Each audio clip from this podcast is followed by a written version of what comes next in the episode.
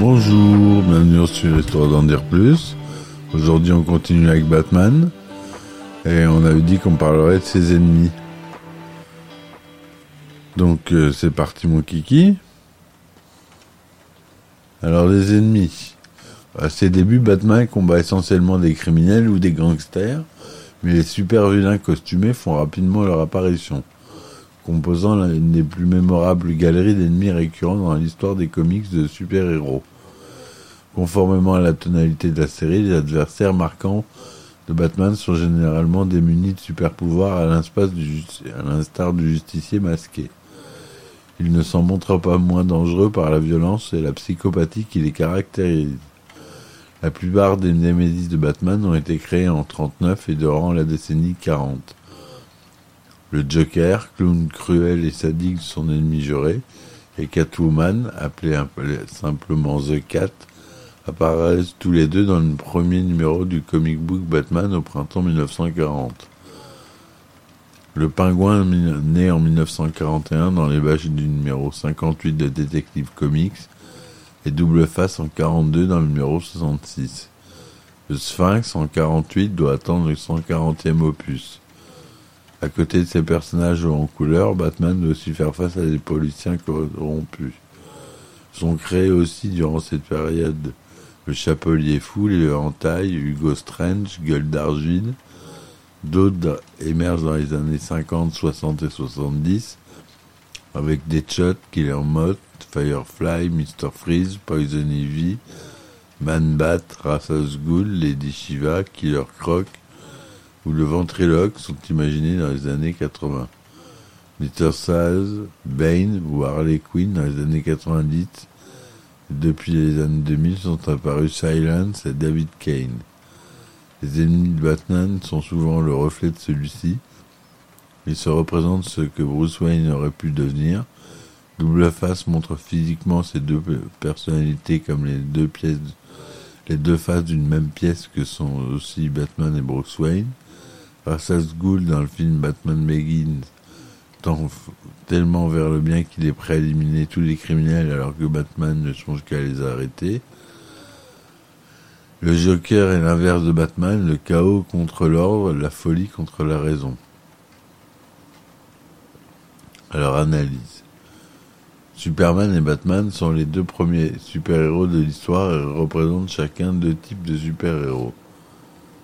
Selon Rick Marshall, tous les super-héros qui se sont suivis se sont inspirés de l'un ou de l'autre et parfois des deux. Ils partagent des traits de caractère communs comme le refus de tuer. Pourtant, Batman, dans ses premières aventures, n'hésite pas à menacer de mort les criminels, voire à utiliser une arme comme dans le premier numéro de Batman. Mais à la fin 41, le directeur de la publication décide que Batman ne doit jamais utiliser une arme. Celui-ci est annoncé clairement dans le quatrième numéro de Batman. The Batman Never Carry or Kill Again. Les causes de ce changement sont multiples et liées. Comme le quatrième numéro de Batman, comme les parents s'inquiètent de l'influence néfaste des comics, les ventes risquent de baisser. De plus, le responsable éditorial prévoit voir le personnage comme cela. Kane et Finger se soumettent facilement et Kane décide de transformer l'apparence de Batman pour qu'elle soit moins effrayante.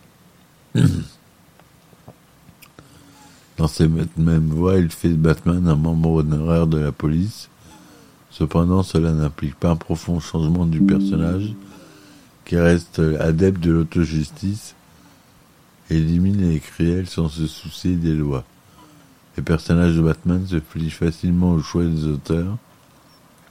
Il est tout au long de sa carrière constamment réinterprété pour s'adapter aux mœurs de l'époque, aussi bien dans les comics que dans les adaptations. Dans les années 40, c'est une créature de la nuit combattant des nazis ou des vampires. Après-guerre, le ton devient plus léger, ses adversaires ne sont pas de telles réincarnations du mal, mais des êtres inconsistants, comme des extraterrestres. L'influence du feuilleton télévisé, qui ne prend pas au sérieux les affrontements entre Batman et ses ennemis, est importante et empêche Batman de retrouver ses origines inquiétantes. En revanche, dans les années 70, montre un héros beaucoup plus sombre qui répond à une époque de doute et de désillusion. Dans les années 80, de nombreuses histoires bêtement Batman en présence de mots réels, comme le terrorisme islamiste qui touche alors l'Amérique. Dans les films, Batman est aussi une image associée à de la société réelle. Ainsi, dans Batman Begins, il est d'après l'aveu du scénariste le reflet d'une époque troublée, et son ennemi Rassas Ghul semble inspiré par Oussama Ben Laden. Si la création de Batman par Bruce Wayne ne s'explique que par le désir de venger la mort de ses parents, la justification plus discutable de ses actes est possible uniquement parce qu'il s'agit d'une fiction. Batman et Bruce Wayne sont bons et les criminels sont sans aucun doute mauvais. La moralité irréprochable de Batman interdit de remettre en question son combat. Même hors la loi, contre les criminels, Bruce Wayne, issu d'une lignée de riches et vertueux ancêtres, continue, comme un noble protecteur de son peuple, à s'occuper des habitants de Gotham. Sa richesse lui permet d'aider ceux qui sont en, en besoin et de subventionner les traitements nécessaires aux soins des malades mentaux.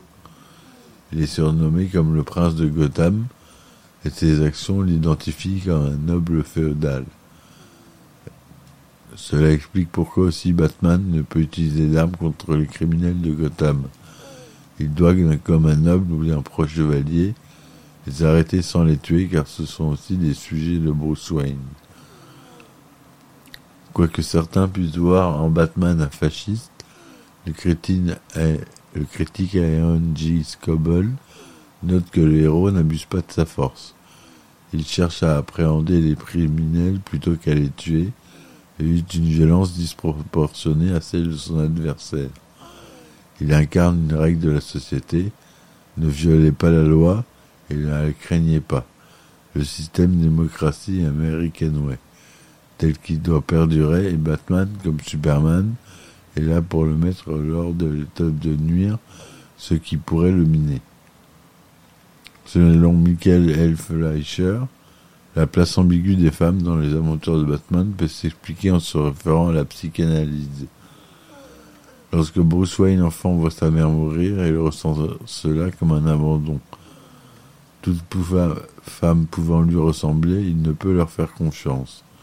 Ce trouble psychique explique aussi la complexité de ses rapports avec les femmes. De plus, Batman veut chercher des relations compliquées pour assouvir un désir inconscient d'émasculation se traduisant par la découverte de sa double identité. Si Vicky Vale découvre son identité secrète, c'est en fait Batman, mais ce dernier apprécie jouer avec le feu. Pardon, mais je j'ai mon Google Home qui, se met à parler tout seul.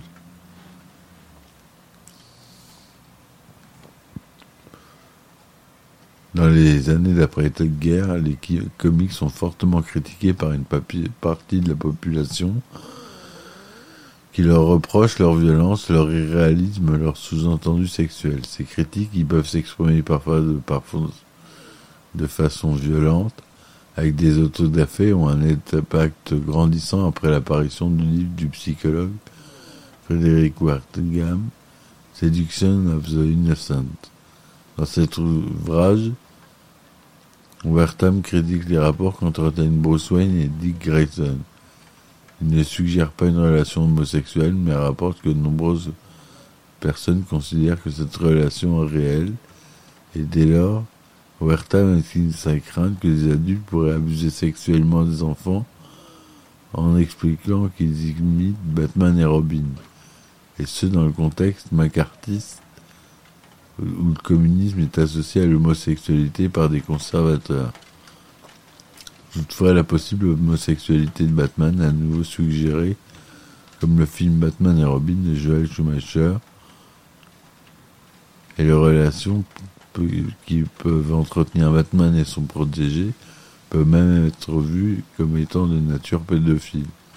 DC Comics est intervenu plusieurs fois en tant que société ou par l'intermédiaire de directeurs de la publication comme Denis O'Neill pour rejeter toutes ces lectures. L'idéologie que promeut Batman par ses actes est aussi critiquée. Ainsi, dans le comic Batman Dark Knight, The Dark Knight Returns de Frank Miller, Batman apparaît pour certains, Geoff Clark dans How I Read Superhero Comics and Why, comme la pire espèce de fasciste réactionnaire. Il est semblable à Ronald Reagan et George W. Bush dans la justification de la violence pour combattre les ennemis.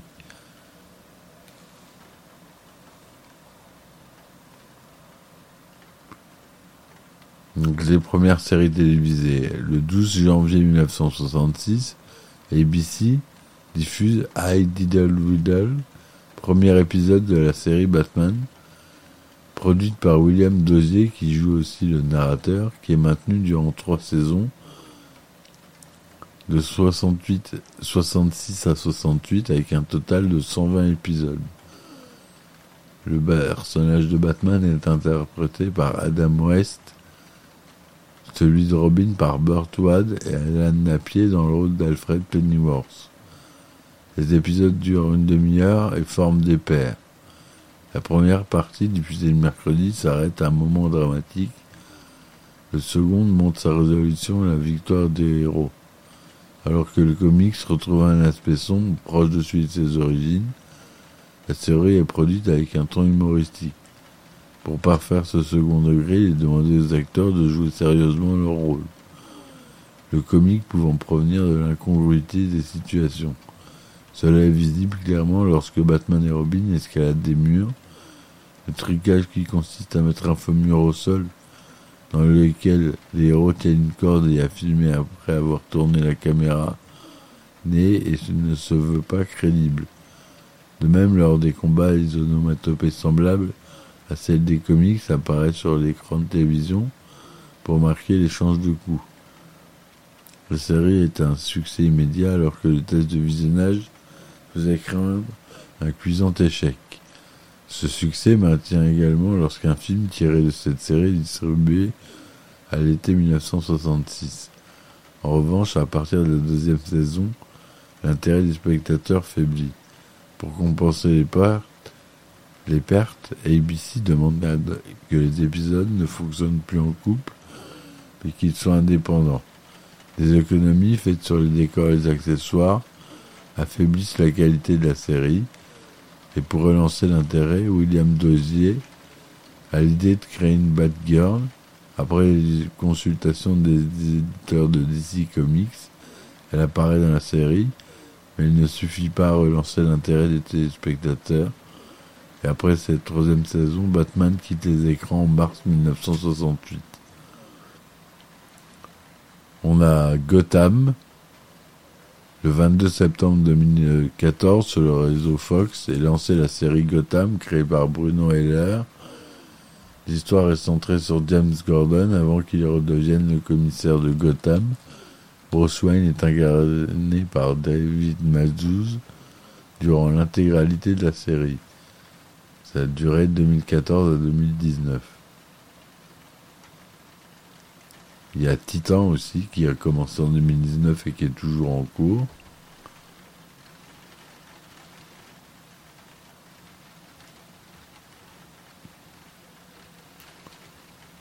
Le premier, les longs métrages Batman.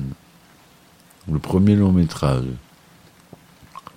Lorsque, en 1966, sort le film Batman, inspiré de la série télévisée diffusée à ce moment sur les écrans américains. Comme dans la série, Batman est joué par Adam West et Robin par Burt Ward. Leurs antagonistes principaux des héros sont le Joker, joué par César Romero, le Pingouin, Burgess Meredith, et le Sphinx, Franz Gorshin. Batman apparaît joué par Lee Weather et non Julie Newmar, détentiste du rôle de la série télévisée. En effet, celle-ci est indisponible pour le tournage du film, dirigé par Elsie H. Martinson, réalisateur de deux épisodes de la série. Le tournage très rapide commence dès l'achèvement de la première saison télévisée, à la fin avril 1966, et se termine fin mai. Le film est prêt à être distribué fin juillet et la première mondiale se tient à Austin le 30 juillet.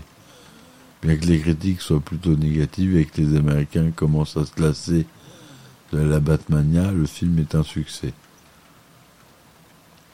La tétralogie des années 90. En 1986, porté par le succès de Batman Dark Knight Returns de Frank Miller et le Killing Joke, la société Warner Bros. décide de produire un film dont Batman est le héros. L'écriture du script et la nécessité d'attendre la fin du tournage de Beetlejuice, réalisé par Tim Burton, qui doit diriger le film, reportent le tournage. Lors de la pré-production, les fans du comics se manifestent pour manifester leur inquiétude. Burton ne serait pas assez expérimenté. Michael Keaton dans le rôle de Batman et Jack Nicholson dans celui de Joker risqueraient de ne pas être crédibles. Le film serait trop kitsch.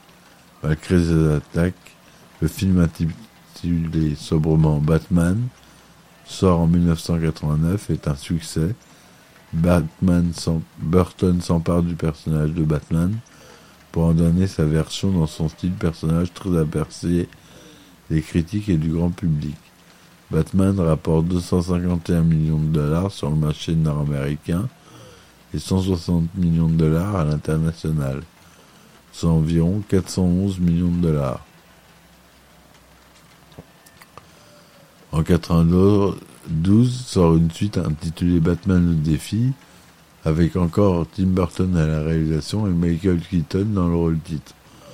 Cette fois, Batman doit combattre le pingouin joué par Denis DeVito. Catwoman préfère Michel Pfeiffer. Max Schreck interprété par Christopher Walken. Tim Burton participe à la production du film et obtient d'être le seul responsable. Il crée alors l'œuvre sombre qui n'a pas l'agrément de la Warner Bros.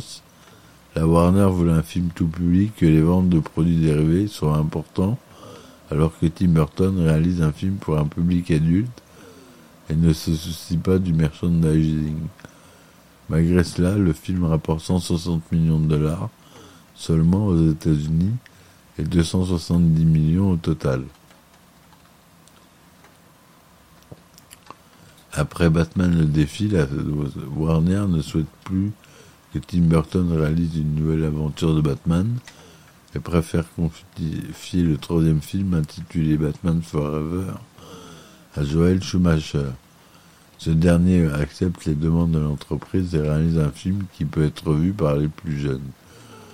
Michael Keaton refuse de porter une troisième fois le costume du Chevalier Noir. Il est remplacé par Val Kilmer, les ennemis sont cette fois Double Face, joué par Tommy Lee Jones, et l'homme mystère, joué par Jim Carrey. Robin, joué par Chris O'Donnell, apparaît pour la première fois, Nicole Kidman interprète le rôle de Chase Meridian, bien que différente de la version de Burton. Celle de Schumacher est aussi inventive avec un travail sur la couleur, la photographie et le décor. Les résultats d'exploitation, bien qu'inférieurs à ceux du premier Batman, sont cependant supérieurs à ceux du deuxième film de Tim Burton. Aux États-Unis, le film rapporte 184 millions de dollars, avec des recettes de plus de 152 millions de dollars dans le reste du monde, pour un total de 336 millions. Le dernier film de la série, intitulé Batman et Robin, est aussi réalisé par Joel Schumacher et sort en 97. Val Kilmer laisse la place à George Clooney dans le rôle de Batman. Il doit combattre cette fois Mr. Freeze, joué par Arnold Schwarzenegger, et Poison Ivy, joué par Matt Il est aidé par Robin, toujours interprété par Chris O'Donnell, et Bad Girl, interprété par Alyssa Silverstone. Bien que le film rapporte 237 millions de dollars, il est très mal reçu par les critiques. Et cet échec amène Warner Bros à ne pas produire un cinquième film comme prévu initialement.